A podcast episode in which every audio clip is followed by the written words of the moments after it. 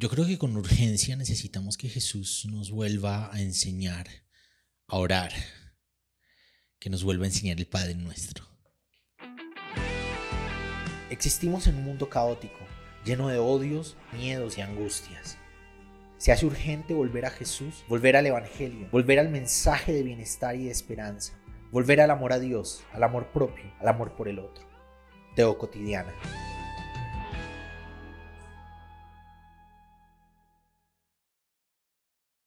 El que a Jesús le pidieran sus discípulos que les enseñara a orar es de entrada un acto subversivo. Estamos hablando de gente que toda la vida, dentro de los esquemas, dentro de los marcos de sus realidades religiosas, habían aprendido a orar. Sabían los sistemas por medio de los cuales podían y debían acceder a lo divino. No eran unas oraciones de vez en cuando. Ellos tenían sistemáticamente unas, un organigrama, un cronograma de las oraciones del día. Y eran oraciones que se cumplían a cabalidad dentro de las tradiciones. Entonces el hecho de que los discípulos se acerquen a Jesús y le digan, enséñanos a orar, es un acto de traer todos esos sistemas, todas esas tradiciones, todos esos marcos por medio de los cuales debían y podían acercarse a Dios era traer todo lo que les habían enseñado con anterioridad dentro de las márgenes de las religiones nominales a las que pertenecían los sistemas nominales de acercamiento de lo divino eh, en los que existían, traer todo eso que les antecedía lo que se supone que era la verdad, lo que se supone que ellos debían practicar, lo que se supone que les acercaba a Dios, era traerlo a los pies de Jesús, ponerlo ante Él, era como rendir todo eso que habían aprendido, que les habían enseñado, que habían cumplido sus padres y los padres de sus padres y los padres de los padres de sus padres. Esta tradición que venía de generación en generación para que ellos supieran cuáles eran los horarios, las posturas, las palabras, las cosas en las que debían pensar en el momento de acercarse en oración a lo divino. Era traer todas esas palabras y todas esas posturas y todas esas realidades aprendidas de generación en generación a los pies de Jesús.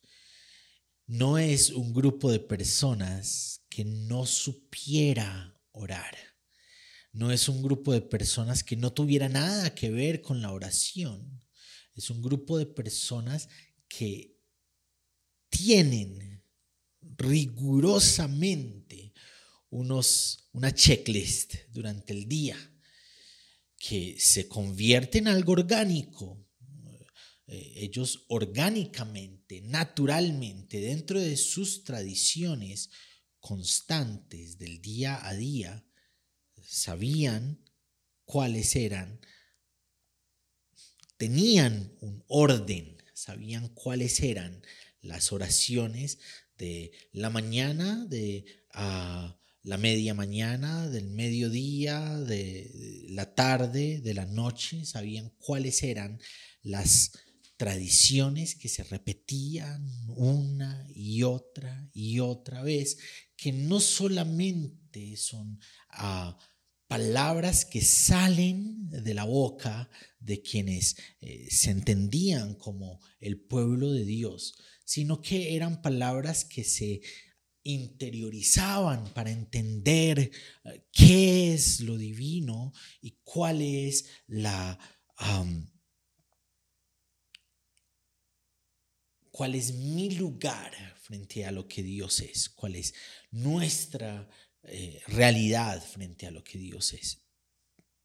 Y esta gente que sabe orar, que tiene sistemas de oración, que tienen estructuras de cómo y cuándo y ah, bajo cuáles realidades acercarse a Dios, vienen y le dicen a Jesús, enséñanos a orar.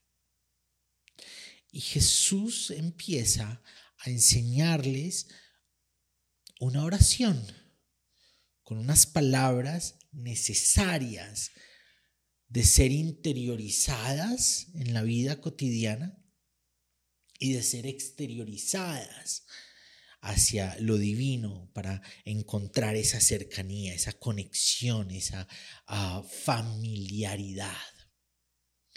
Y lo primero que Jesús dice dentro de estas lógicas de oración que quiere enseñarle a sus discípulos y a sus discípulas, lo primero que sale de la boca de Jesús en, esta, en este ejercicio, en esta acción de enseñarle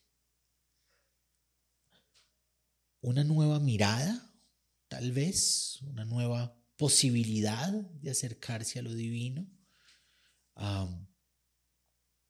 o afirmar cuáles son las posibilidades de acercarse a lo divino desde este movimiento que está saliendo a la luz, saliendo a flote de aldea en aldea.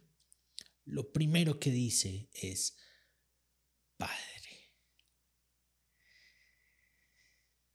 Lo más importante, lo primero que tenemos que tener en cuenta a la hora de acercarnos a lo divino, a la, a la hora de interiorizar palabras y de exteriorizar palabras para conectarnos con Dios, es que Dios es Abba, es la palabra que usa Jesús. Y Abba es una palabra que usan los niños para mencionar a sus papás. Mi hijo me dice papi. Muy seguramente cuando crezca va a decirme de otra manera.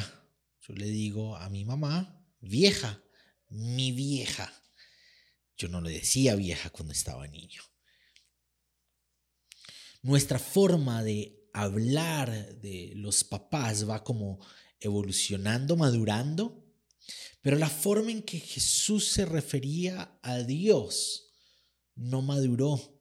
Seguía siendo la misma manera en que un niño se refiere a su papá.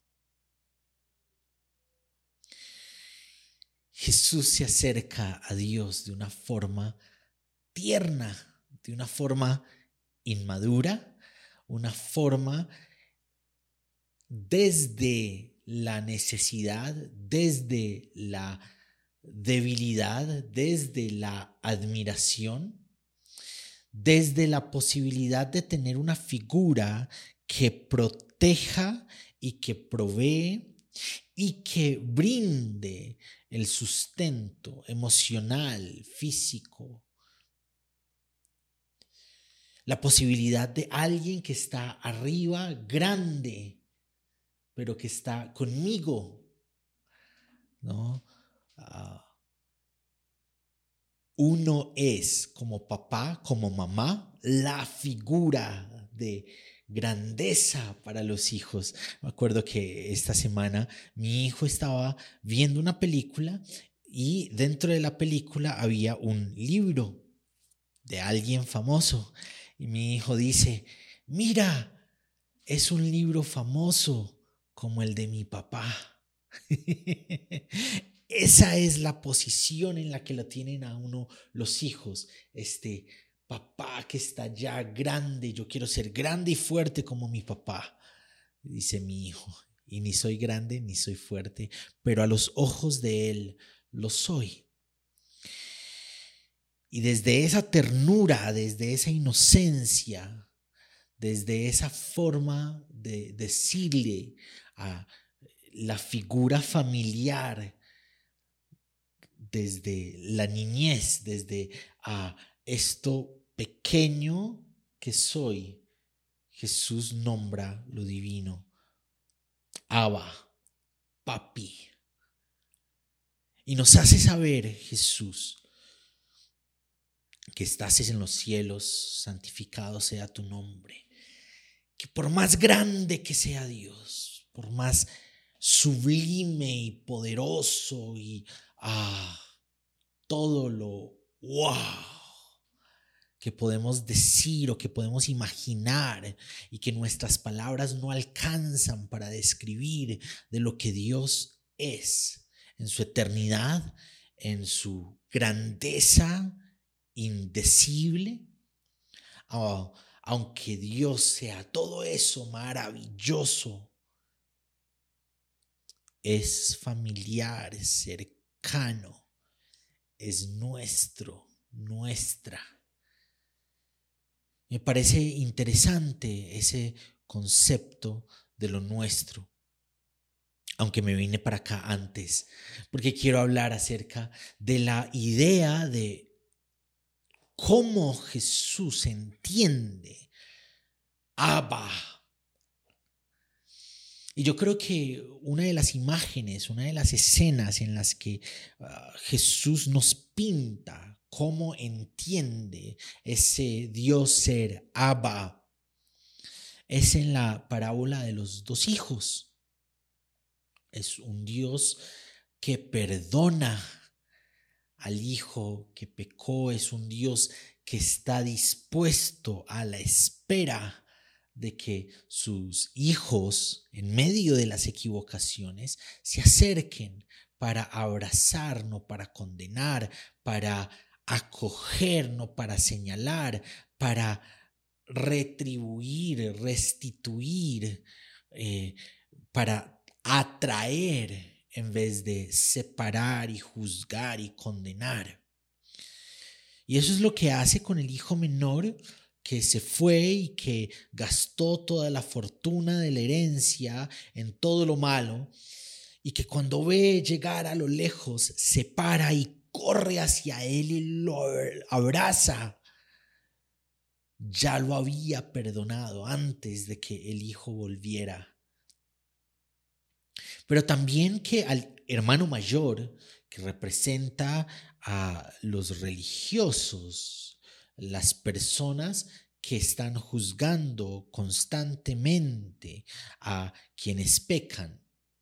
Recordemos que esta parábola nace porque Jesús está sentado rodeado de personas de mala fama. Y los fariseos, los maestros de la ley, lo señalan y están juzgándole a Jesús por las personas que lo rodean. Entonces compone esta parábola en la que muestra a un Abba que perdona al hijo menor, pero que constantemente está invitando al hijo mayor también a ser parte de la fiesta de salvación. Es un Abba que acoge a los unos y a los otros dentro de su amor, dentro de su perdón, dentro de su misericordia, dentro de su riqueza y de su grandeza, dentro de todo lo bueno que un papá puede darle a sus hijos, que una mamá puede darle a sus hijos y a sus hijas. Cuando Jesús comienza la oración diciendo, Abba, está recordándonos que Dios no es distante, no está por allá, inalcanzable, intocable, en los cielos, por allá arriba.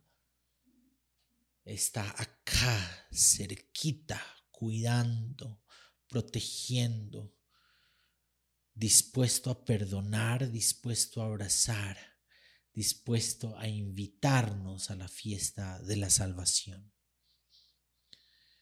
Y es nuestro Abba, es nuestro, es nuestra, es colectivo, no es individualizado, no es individual. Es mi papá, mi aba, mi mamá, si se quiere, dentro de una lógica en la que es nuestro papá, nuestro aba, nuestra mamá, si se quiere. Y estamos hablando de una expresión comunitaria, una expresión vinculante, es nuestro, es nuestra es de nosotros y de nosotras en colectivo.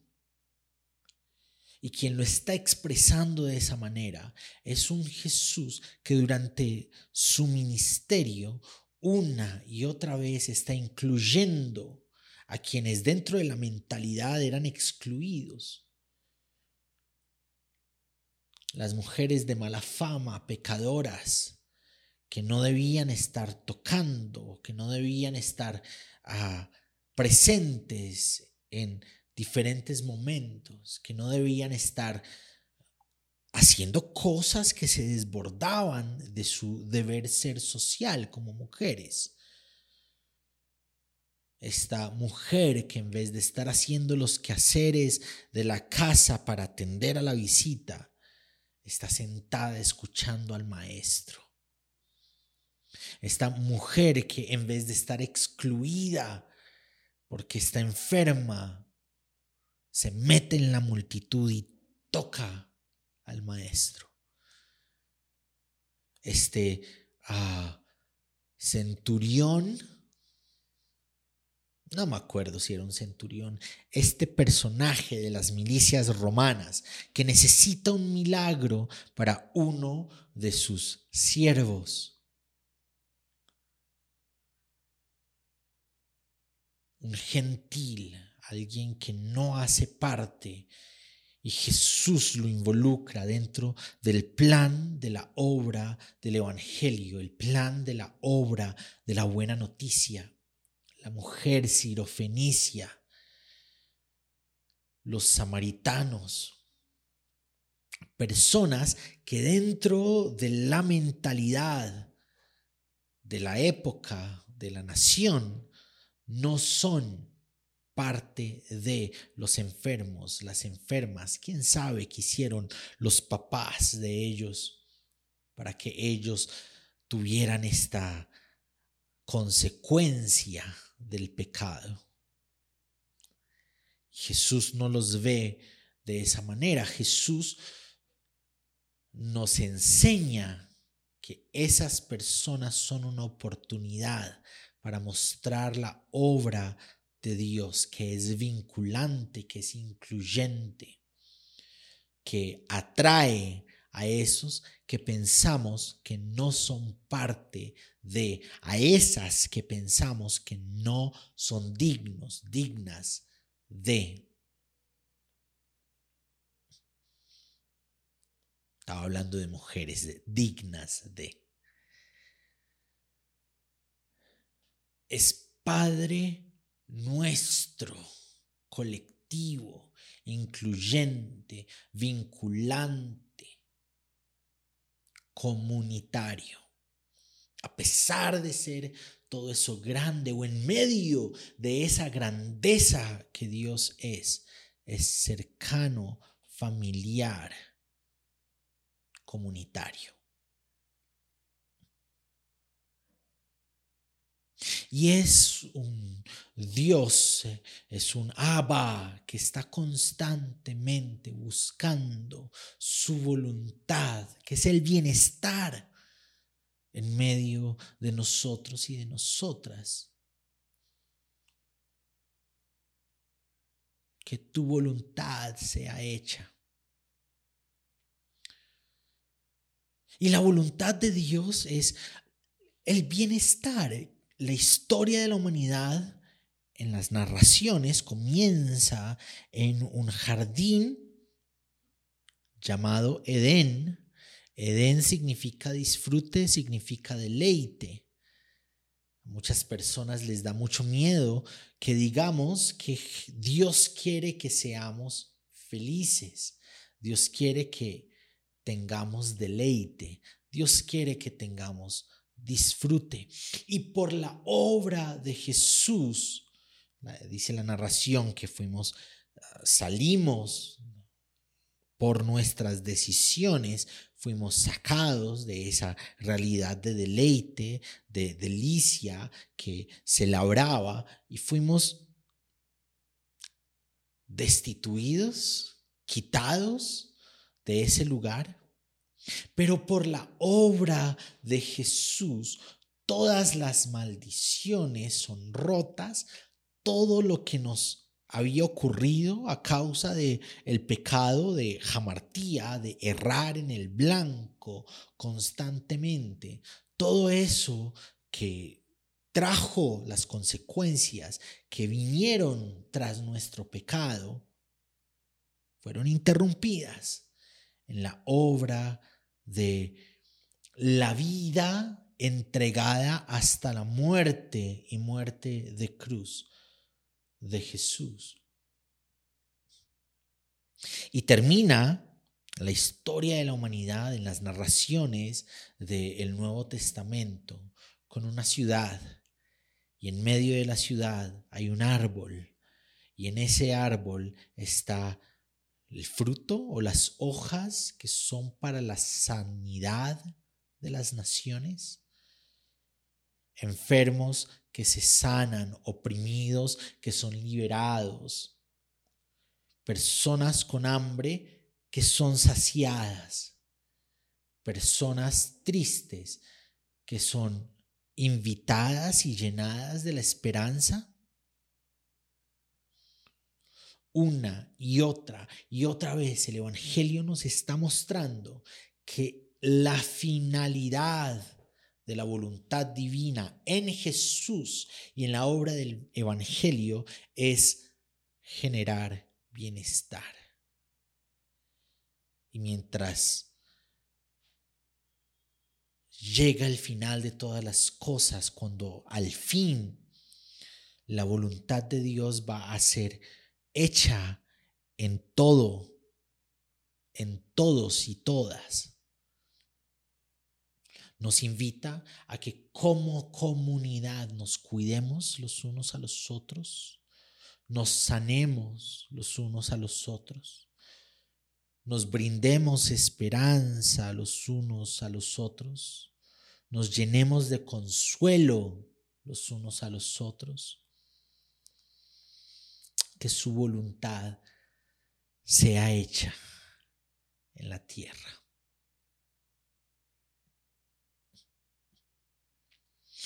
Danos el pan de cada día. Jesús sabía lo que era luchar por el pan de cada día. Jesús había trabajado durante casi toda su vida como alguien que rebusca, vendiendo la fuerza de trabajo, la posibilidad de poder comer el pan de cada día. Y creo que en nuestra época sigue resonando eh, esa, ese clamor, danos el pan de cada día. En dos segundos, grandes riquezas de nuestra era se van por el drenaje. En dos segundos, los trabajadores del día a día hoy pierden su empleo, pierden su proyecto, pierden el sustento. En dos segundos llega una enfermedad por la que las personas ya no pueden trabajar. En dos segundos ocurren mil cosas que hacen que nuestro, nuestra posibilidad de comer el pan diario se vea afectada. Y dentro o fuera de esas realidades en crisis, podemos mirar a Abba,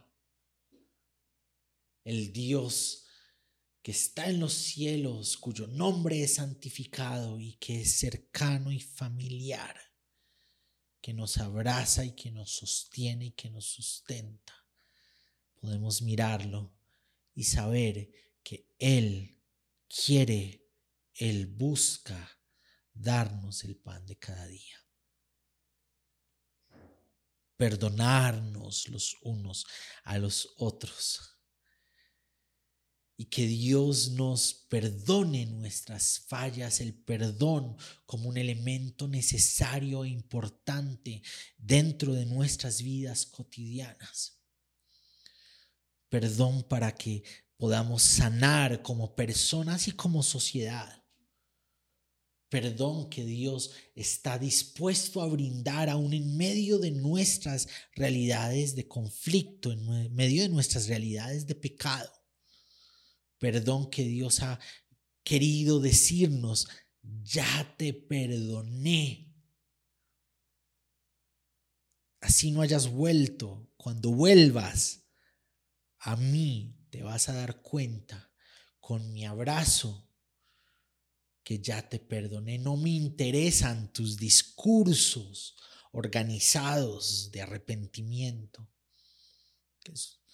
Estoy aludiendo de nuevo a la parábola de los dos hijos. El hijo menor organiza todo un discurso de arrepentimiento, pero es un arrepentimiento utilitarista.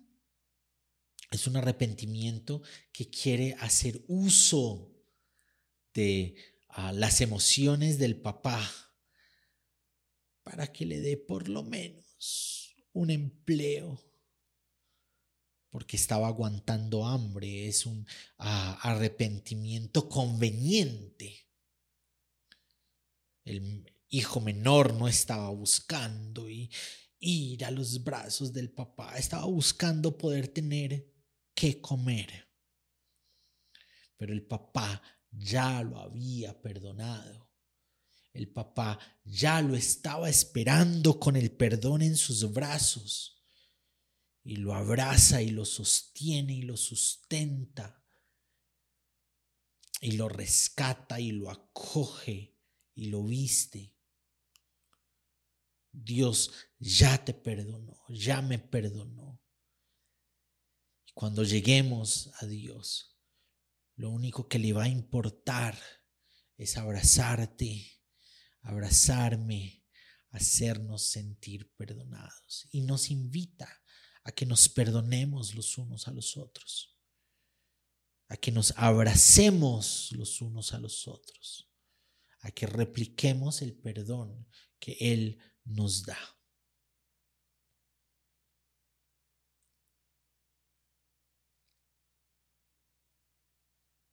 Un Dios que busca cuidarnos, un Abba que busca cuidarnos de lo que nos hace mal. A veces mi hijo quiere hacer un montón de cosas que yo sé que van a salir mal. Y aunque a veces dejo que lo intente, estoy pendiente de rescatarlo si algo está saliendo mal.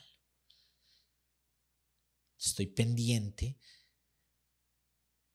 de que las posibilidades de que algo salga mal sean poquitas. Abba, que está buscando cuidar a sus hijos, a sus hijas, que está buscando constantemente hacernos sentir amados y amadas, que está buscando constantemente que las consecuencias de nuestros errores sean menores, que está buscando constantemente que nos amemos con el amor que Él nos ha amado que está buscando constantemente brindarnos el sustento cotidiano que necesitamos, que está buscando constantemente ser Abba, cercano, familiar, que nos protege, que nos sustenta, que entrega todo lo que Él es por todo lo que nosotros somos. Que con constancia nos acerquemos a Jesús y que Él nos enseñe a orar. Gracias por acompañarnos hoy en Teo Cotidiana.